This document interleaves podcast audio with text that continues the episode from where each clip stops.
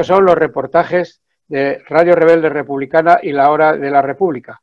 Y hoy contamos con un invitado de excepción, un hombre, bueno, pues con una larga trayectoria mm, de profesor, eh, mediador de conflictos, conflictos bélicos, secuestros, bueno, una, que nos lo va a ir desgranando él. Eh, se llama Antolín Pulido, estudió en Cuba Pedagogía de la Comunicación, Antropología y Teatrología Social. Buenas tardes, Antolín. Buenas tardes, compañero. Bienvenido a, las, a, los reportajes de la, Radio Rebelde Republicana y la Hora de la República. Bien hallado, un placer. Eh, Antolín Pulido nació hace unos cuantos años en un pueblo, en un pueblo toledano que se, que se llama Talavera de la Reina, aunque hubo un tiempo que se llamó Talavera del Tajo, como se ha explicado Antolín. Sí, eh, yo normalmente nunca he dicho que nací, eh, cuando me pregunta la gente de dónde he nacido, si me, incluso dentro de España, siempre digo Talavera del Tajo, porque durante tres meses, solo durante tres meses, se llamó Talavera del Tajo, pero me parece mucho más importante fue mucho más digna.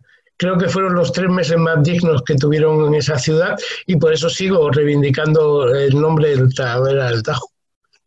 Sí, eh, bueno, y desde, y desde ese Talavera, pues bueno, has, estado en Cuba, has estado en, países africanos, has estado en... Bueno, ¿cómo fue esto? ¿Cómo, ¿Cómo te metiste en este berenjenal para llegar a ser, bueno, un brigadista internacional y que tienes un grado de comandante, de comandante. en Cuba?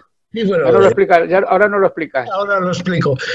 A ver, de principio eh, yo soy de familia perdedora, eh, que se decían perdedora, en una familia perdedora en la Castilla Nueva, es decir, de Madrid para abajo era muy difícil la supervivencia.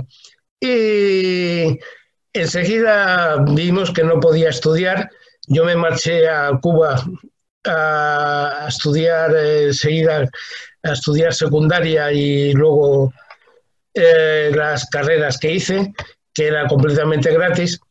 Y a los 17 años perdí a la que era, bueno, perdí, eh, me eché una novia en Cuba que era chilena, porque allí estábamos todos en la isla de la juventud, que se llama ahora, antes se llamaba Isla de Pino, que era donde estábamos todos los estudiantes extranjeros en Cuba.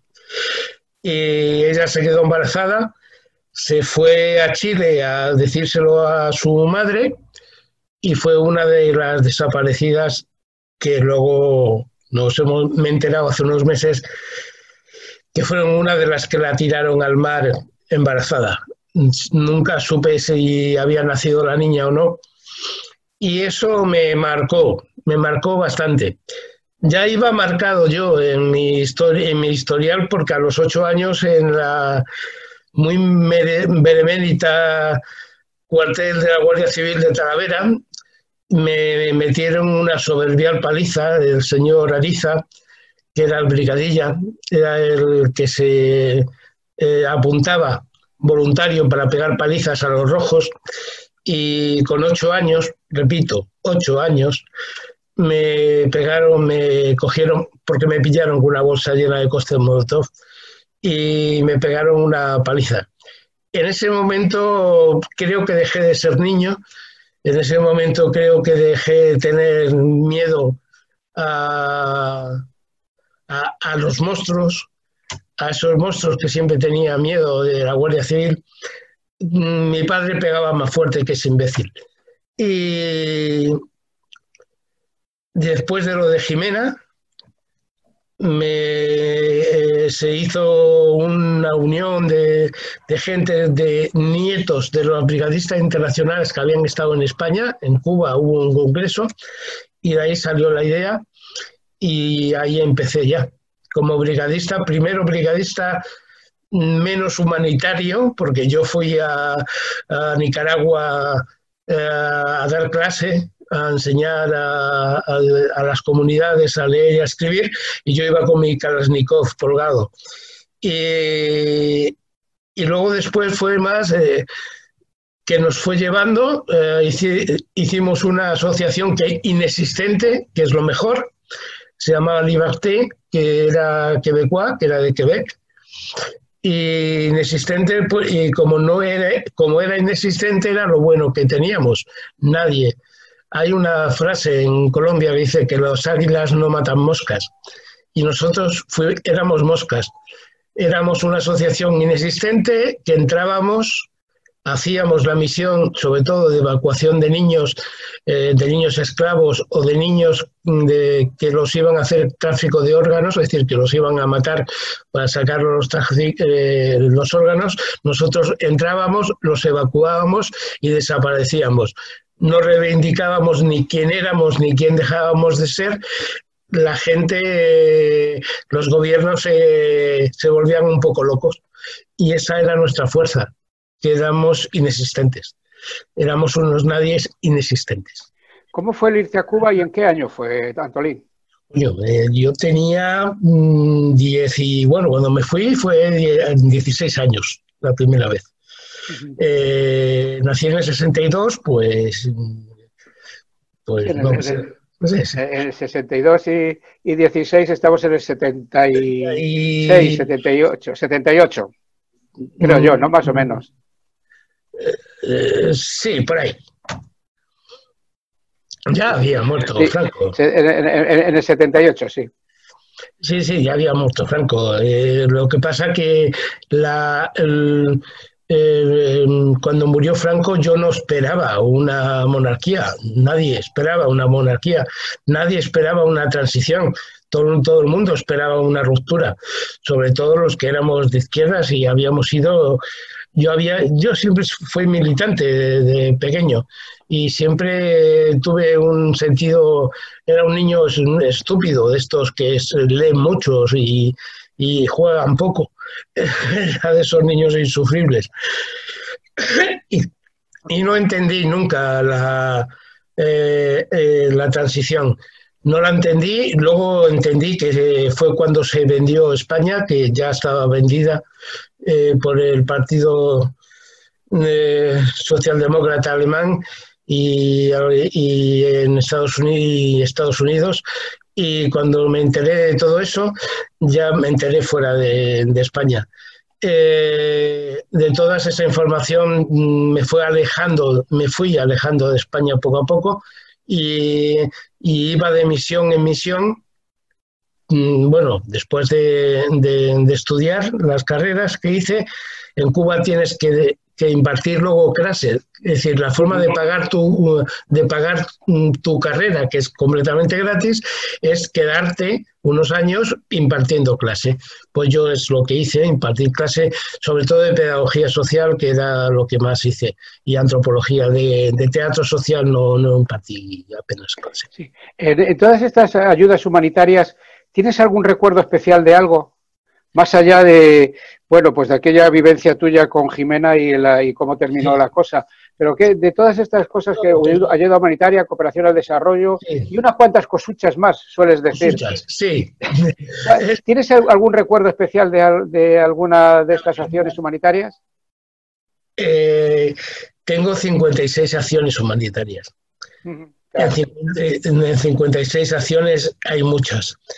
Eh, hay una, bueno, hay algunas que, no se me olvidarán jamás. Una fue cuando me secuestraron y mataron a, mi, a mis compañeros.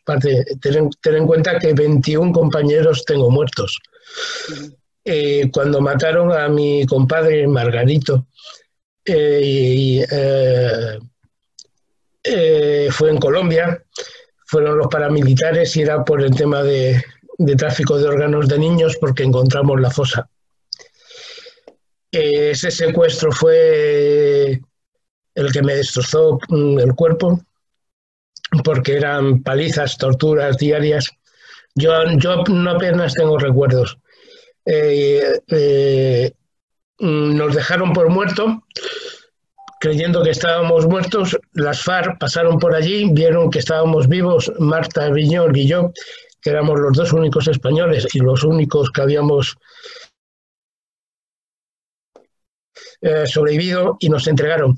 Y eh, nos entregaron a, a, un pueblo y ese pueblo llamaron, vieron que éramos españoles y llamaron a la embajada y el señor embajador estaba de putas Entonces eh, dijo que no quería saber nada.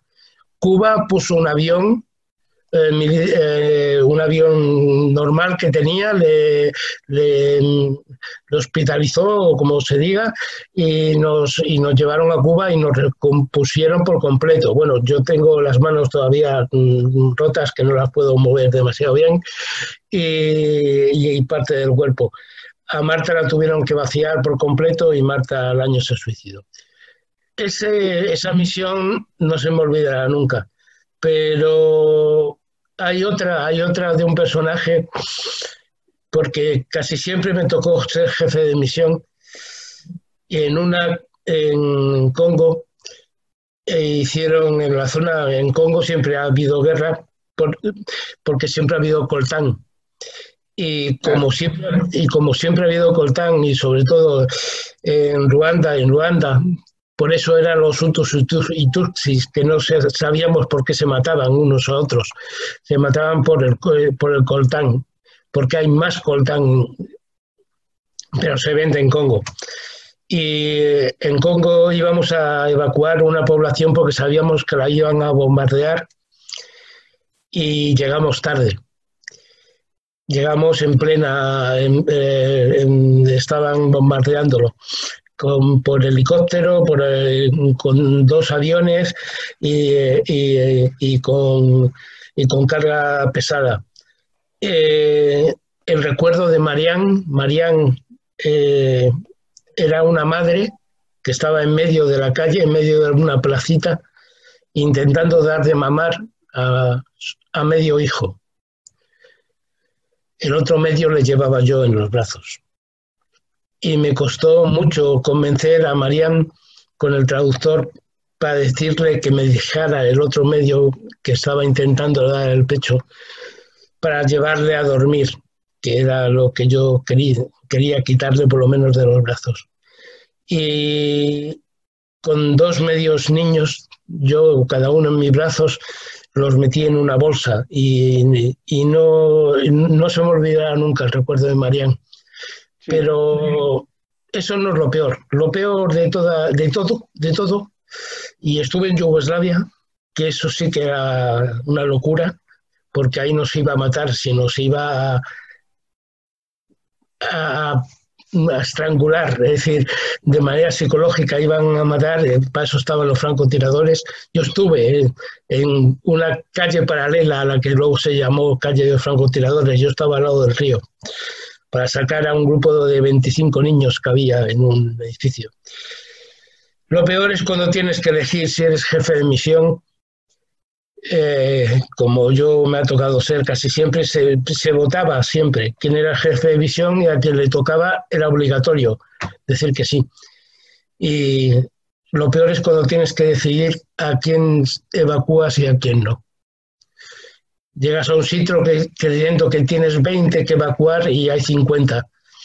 Y tienes que evacuar a los más, a los niños más fuertes, no a los niños más dedicados. A los niños más dedicados los tienes que dejar que mueran porque van a morir durante el camino. Tienes que evacuar a los niños más fuertes, los que van a aguantar el camino de vuelta. Eso es lo peor. Eso es lo más. Ese es Dios. Yo, eso es lo peor. Es decir, eso han sido, que han sido varios, lo peor, lo peor, lo que no se me olvida nunca, esa cara de la madre dándote a su hijo y tú diciéndole que no, eso es mm, lo peor de todo, de todas las misiones. ¿Te queda alguna secuela de todas aquellas vivencias? Todas. Física, muchísimas, porque en el 96 fue cuando me, secuestraron. ¿A dónde? Ahí en, Colombia, en, cerca de la zona de Pereira. Y es una zona de cafetales. En, Colombia la zona más o menos de cafetales la controlan los paramilitares y la zona de, de montaña la controlaba más o menos la guerrilla de forma general. ¿no? Ahí me destrozaron físicamente, lo que pasa que todavía era joven, y me dejaron bastante huesos eh, fracturados, rotos, fisuras por todos los lados. De hecho, yo cuando me desperté, esta mano, eh, ningún dedo estaba en su sitio, todo estaba para un lado o para otro, ¿no? Con el único ojo que pude ver. Me. Eh, bueno, aparte de que he tenido balas, me sacaron. De hecho, soy escritor porque tenía una bala en el cuello y me la sacaron en el 95, en el, 2005. Y en el 2005 me hice escritor porque me dio, no quería que, eso se perdiera. La, las brigadas, los brigadistas éramos, juramos que no íbamos a contar nunca lo que hacíamos eh, pero bueno, era yo solo, ya no quedan más brigadistas, ya todos de mi, brigada murieron, los 21, y, y, escribí La memoria de los nadie, que es una trilogía, en unos meses antes de sacarme la bala que tenía en el cuello que me estaba... De hecho, tengo todavía alguna, alguna chapa en el cuerpo. Sí, sí eso te va. Bueno, además es curioso que dices, no soy escritor, soy escribidor. Sí, bueno, es una, eh, es una palabra que viene en la Real Academia de la Lengua, eh, que, dice persona que escribe mucho y mal. Y yo es que tuve en pedagogía, tuve el gran honor de tener de maestro a don Mario Benedetti. Y, don Mario estaba, porque eh, yo le, le, quise mucho a don Mario y a, y a su mujer. Y don Mario, cuando estábamos un poquito, un poquito tomado, eh, Mario Benedetti eh, te recitaba en alemán, porque él de lo que vivió no era de sus libros. Eh, al principio lo que, de lo que vivió fue de, de traducir libros al alemán, porque él, él estudió en un colegio alemán, como era de suyo, un colegio nazi alemán en su país natal y por eso sabía alemán. Y cuando se emborrachaba, pues nos mm, recitaba poesías suyas o poesías clásicas en alemán. Y un día me dijo, encontró don Mario un texto mío y me dijo, ¿por qué no escribes? Y dije, porque no sé escribir. Y me dijo, sí, ya, ya lo veo por la falta de ortografía. Dice, pero vamos, tenías que escribir. Y me dijo, algún día vas a explotar y no vas a poder parar de escribir. Eso me lo dijo ¿Tienes, no menos de 10 libros. Tengo 12, publicados 12. Sí, pues tienes, está La memoria de los nadie, la memoria de uno, la memoria de los nadie 2 y la memoria de los nadie 3. Y aquí dices, tú escribes de seguido. Sí, yo escribo de corrido. De corrido. No, yo no, yo no repaso lo que he escrito, no, no hago. Es decir, eh, mm, mm, yo escribo tal cual me va saliendo, tal cual, tal cual lo, lo, impregno. En la memoria de los nadie era solo recordar y, llorar y escribir, no era más. Luego después me di cuenta que era más complicado escribir otras cosas que no eran tus vivencias, pero me di cuenta que que cuando me ponía a escribir, mm, escribía, escribía, escribía, escribía, no dormía incluso, y en unas pocas semanas mm, tenía un libro. Eh, entonces escribí, eh, todos mis libros son libros combativos, son libros, algunos panfletarios, es decir, que luchan por la libertad, por el... Mm, por un comunismo libertario, pero así, a las claras, sin esconderse, sin, eh, sin florituras. Son libros muy secos, son como, como, como yo, que soy castellano, eh, eh, mesetario. Mucho frío en invierno y mucho calor en verano. Somos gente muy, muy poco simpática y, y somos muy directos. Y yo soy totalmente directo, es decir, en mis libros, incluso algunos se llaman Panfletos de Amor y Lucha, uno de mis libros, otro se llama eh, eh, Textos de Combate de ahorita mismo. Los, teatrillos, los teatrillos con memoria. Sí, Los teatrillos con memoria es porque en España no, hay, no había ninguna obra de teatro sobre la memoria histórica eh, para hacerla en los institutos. Y resulta que yo, eh, bueno, he tenido relación con Toulouse bastante, con Francia, sobre todo porque, bueno, eh, toda la historia que había, ¿no? De los republicanos que todavía viven ahí, los herederos. Y resulta que en los institutos de Toulouse, desde siempre, desde siempre, se estudia la mal llamada guerra civil española. Y, y, hay unidades didácticas para estudiar en los institutos. Y en España no existe eso. Y me pidieron para, escribir, para una, una obra de teatro para que se pudiera hacer sin representar. Entonces eh, tuve la idea de que fueran un, un, guion que hice de una obra de teatro pequeña, que es un diálogo de los que están dentro de una fosa. Entonces no había que moverse en escenario, ni había que moverse de nada porque eran, eran los muertos de la fosa los que estaban hablando de su historia y demás. Y ese es el primer, eh, primer eh, pequeño texto. Son cuatro mm, textos, creo, de memoria histórica eh, de los que están ahí. Uno es un monólogo, otro es un diálogo, y dentro metí a Anastasio y Celedonio, que es un diálogo entre dos abuelos, supuestos abuelos, que viven en... Eh, yo he estado viviendo en, eh, en la zona de La Mancha, en Villarrobledo, y tiene una forma de hablar muy particular.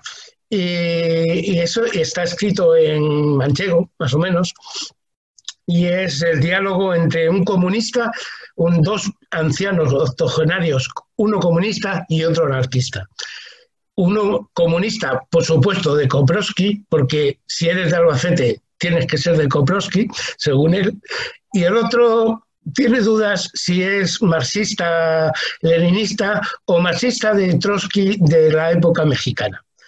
Eh, te puedes imaginar esos diálogos absurdos entre dos octogenarios estupendos con, con la próstata jodida.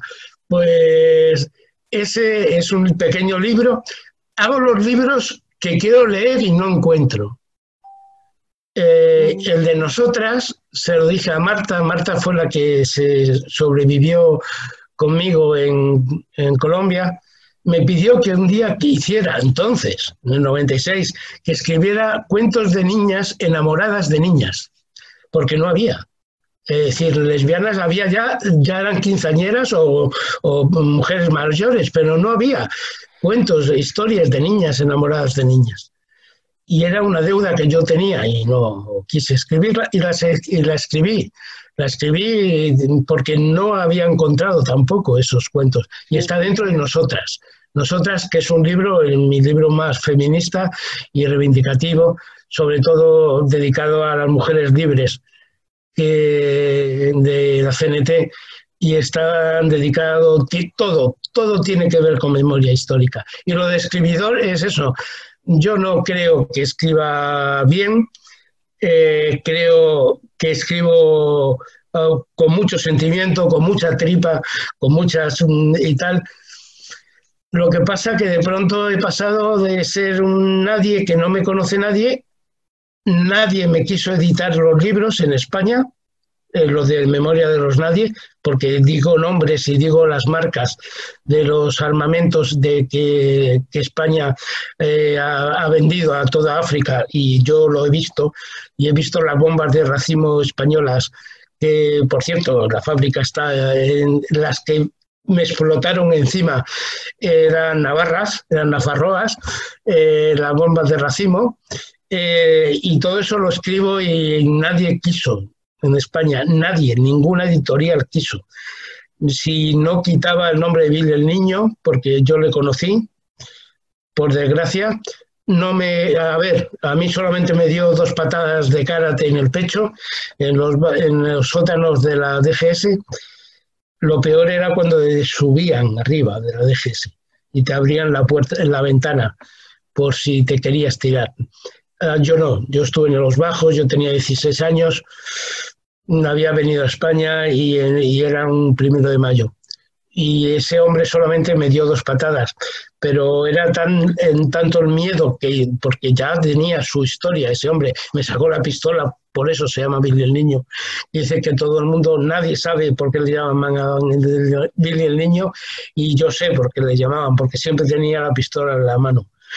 Tenía un Astra, recuerdo, un Astra de 9 milímetros eh, y siempre te la estaba enseñando. Y, y, me he perdido. estamos hablando de esto. Tú siempre has dicho que tu compromiso siempre ha sido con la acción y la coherencia, con, la, con la creatividad y la justicia social. ¿Cómo ves la España actual? He perdido. Perdida, totalmente. Es decir, yo eh, tengo una relación con España extraña. Yo, mm, eh, España es una mala madrastra que cuida muy mal de sus hijos y cuida muy mal de sus hijos, eh, sobre todo de sus hijos que mm, sobresalen en algo. Es decir, el, el síndrome de Procusto es decir, el síndrome de Procusto, que era el que cortaba las piernas y los, y, los brazos del, mm, del, que sobresalía por encima de él, aquí en España es, eh, es el símbolo. Eh, ese síndrome se da en toda la sociedad. Alguien que sobresale le hunden, le machacan y se tiene que ir de España. Los mejores investigadores han ido de España, los mejores los intelectuales se han ido de España ahora, estoy hablando ahora, no estoy hablando de, los años 30, de 40, de 50, 60, no, estoy diciendo ahora mismo. Es decir, eh, los grandes intelectuales tenemos, es decir, tú hablas de Carlos Taibo en España y bueno, algunos le conocen, eh, tú hablas en Francia de Carlos Taibo y saben perfectamente quién es, vas a Alemania y saben perfectamente quién es, con mis diferencias que le tengo con Carlos Taibo.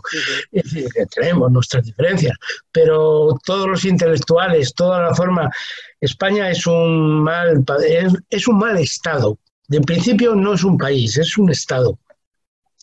Y no es un buen Estado. Eh, para, no, no cuida mucho de, de, sus, de sus hijos. Eh, ¿Cómo veo a España? España está, yo la vi perdida en la transición. Eh, hizo gran parte, pero quiero recordar a la gente que si nos está escuchando que cuando murió Franco y yo vine para España, eh, íbamos con un pico y una pala donde sabíamos dónde estaban los compañeros eh, que estaban fusilados y empezábamos a sacar los huesos. Eso lo hacíamos y no pasaba absolutamente nada. Y venía la Guardia Civil y, estábamos dentro de una finca de, algún señorito y nos decía la Guardia Civil que qué estábamos haciendo. Nosotros con el pico en la mano decíamos, sacar a nuestros muertos, pasa algo. Y no pasaba nada. Y la Guardia Civil se iba y sacamos a muchos compañeros, pero luego llegó el 23F, se terminó. Se terminó. Se terminó. Un, antes y un después del 23F.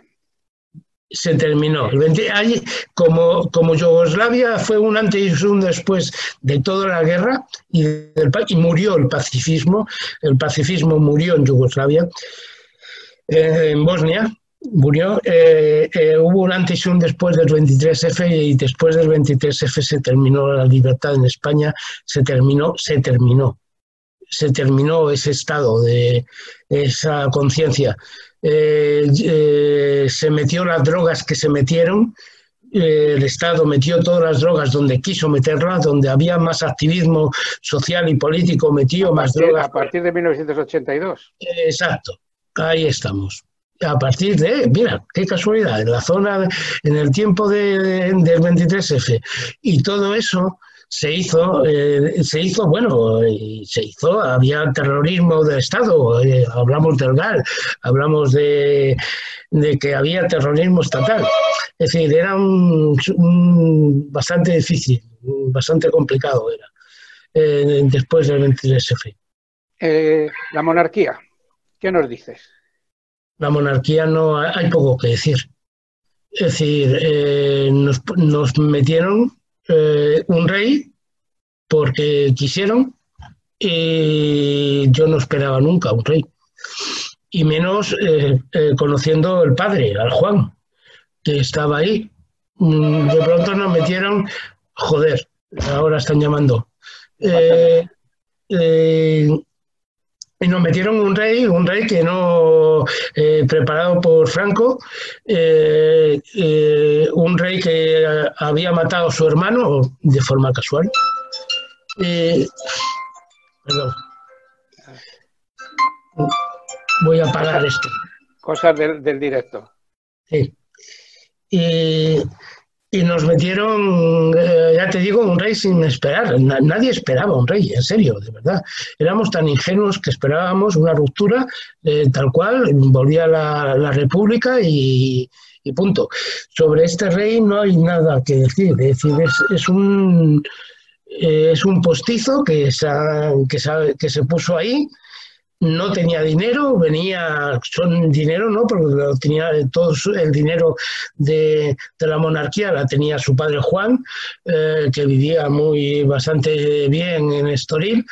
Eh, vino con una mano delante y otra detrás, se hizo multimillonario en cuatro días y tuvimos que nadie lo votó porque iba a perder, que han salido ya por fin las imágenes de, de Suárez diciéndolo y explicando por qué no se hacía. Es decir, que ya no, no seamos ingenuos. Es decir, ya no somos ingenuos ni para lo bueno ni para lo malo, como decía don Mario Benedetti, ¿no? Y lo cantaba Luis Pastor. Ya no somos, no somos ingenuos. Esta monarquía es una monarquía eh, rara, extraña, eh, ladrona, porque, pero es que son borbones. es que, es que mm, eh, Inclán lo explicó muy bien. Valle Inclán lo explicó muy bien. Hemos echado al rey no porque seamos eh, republicanos, sino porque eran unos ladrones. Es decir, eh, le echaron a Alfonso por ladrón, pues por lo mismo que fue su hijo y lo mismo que fue su nieto, que Juan Carlos, y lo mismo, es decir, lo mismo. Es decir, no había más. Eh, ¿Qué haces ahora, aparte de escribir? Yo, ¿A qué te dedicas? Porque no, me tiene nada que ver tu vida actual con la de hace unos años, ¿eh? No, no. Ten, en cuenta que a mí cuando me sacaron la bala ya no... Eh, bueno, antes, en el, en el 2004 pisé una mina con el coche, eh, una mina antipersona con el coche, con la rueda de atrás de un Toyota, que yo normalmente siempre compramos Toyotas Land Cruiser para, para África, y pisé una mina antipersona y salimos volando y ahí me terminé de romper lo que ya me había roto, rodillas, etcétera, etcétera. Y ya lo dejé. Me volví un poco loco porque, a ver, todo esto de brigadistas lo puedes hacer durante un año, dos años, tres. Luego después tienes que dejarlo. Y no lo hemos dejado porque no ha habido ninguna, un cambio generacional, no ha habido. Ahora ya sí, bueno, de hecho, ahora mismo hay brigadistas españoles eh, incrustados en ejércitos eh, kurdos que están luchando en contra de, eh, del ISIS y demás. Ahora mismo lo hay, ¿no? Y hay brigadas que yo tengo mis más y mis menos en, alrededor de Ucrania que no me no tengo mis grandes diferencias, pero las hay pero las mías no, no hubo, no hubo durante mi... Eh, tuvimos que seguir y, y, eso pasa una factura mental muy grande. Yo viví en la calle durante un tiempo porque no sabía dónde ir. Volví a España y, y vi a una España rica, esplendorosa, que, gastaba dinero como si lo regalaran. Era la gente, todo el mundo se compraba pisos y casas y cosas así. Y yo que soy muy austero en mi vida, muy, muy, muy austero, eh, no entiendo la forma y no entiendo al, proletariado, ese proletariado que querían ser todos burgueses y querían ser todo clase media. Y me defraudó y me quedé ahí.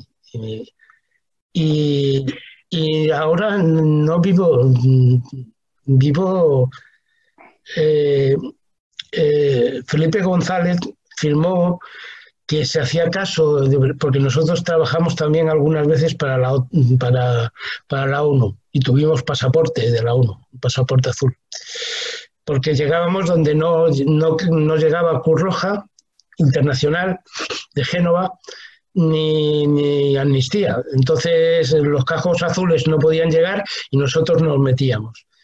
Y, y se quedó y firmó eh, que el Estado español se hacía cargo de los que estábamos, los que llegáramos heridos, ¿no? Y no fue así. Yo me quedé sin trabajo, me quedé sin nada y no tuve paga de nada. De hecho, ahora mismo no tengo paga de nada y vivo de los libros que vendo, aunque mis libros se pueden bajar gratis es decir, hice una página web donde están colgados todos mis libros para la gente como yo, que yo no podría ni comprar mis libros, que se los pudiera descargar gratis, en cualquier parte del mundo. Y ahora mismo me dedico solo a escribir y, y a vender recuerdos que tengo de la familia, de billetes de la República y cosas así. Mm. Y así es como subsisto y gracias a amigas que me dejan sus casas cuando estoy aquí o cuando estoy en Madrid, ¿no? ahora, estás, hablando desde la provincia de Toledo también, desde Fuensalida. de Fuensalida. Entonces, eh, normalmente estoy media semana aquí, media semana en Madrid, y, eh, presentando mis libros o haciendo, bueno, soy sigo siendo activista, sigo siendo activista, es decir, he estado luchando mucho por el, memorial que, que, ha roto el señor alcalde fascista de Madrid. de hecho, íbamos todos los fines de semana a leer poesía y con, un dinero que, de unos libros míos hice un, pliego enorme con los 3.000 nombres que, borró y, y, iba todos los fines de semana que podía, iba y lo colocaba en el, en el memorial que habían quitado esos nombres. ¿no? Los colocaba en papel y leía mis poesías eh, en honor a nuestros, a nuestros héroes y a nuestras heroínas que estaban ahí. ¿no? y sigo y todos los viernes iba a la alcaldía, a la calle Moncada número uno, en el Palacio de Cibeles. Montalbán, sí. Montalbán, número uno, eh, Palacio de Cibeles, todos los viernes a entregar una carta al señor alcalde. Eh, no me, por supuesto, no me recibía, pero se armaba la de Dios. y todo eso lo he estado haciendo, lo sigo haciendo si tengo algo de dinero y me dicen dónde hay, eh, van a hacer algo o, dónde saben que están algunos camaradas en alguna fosa, yo voy allí con mi cochecillo y cochecillo que me han regalado, que yo no, no, no es ni mío. Y voy allí a leer mis poesías y poco más. Y vivo, subsisto de esto, nada más. Ten en cuenta que yo vivo con muy poco, es decir, como poco, eh, no, no, no, no salgo de casa. Para mí esto de estar en casa es lo normal. Yo no salgo, no soy una persona sociable. Es decir... Eh, Antolín Pulido, muchísimas gracias por atendernos a estas, estas, reportajes de la de Radio Rebelde Republicana y lo de la República. Pero al principio te, te comento una cosa y termino con ella el, trato que tienes de comandante. Explícanoslo. Sí. pues eh, es, es, fácil. En Cuba tienes, yo no hice la mili, eso para empezar. Llegué tarde un año a España y me metieron un, mes de calabozo y a los dos meses me echaron, no hice la mili. Me echaron porque tenía un historial cojonudo yo de haber estado un montón de guerras. Y, me, pensaron que los iba a matar a todos, eh, a todos los oficiales. Y eh, en Cuba, cuantas carreras tienes, tienes un grado civil militar.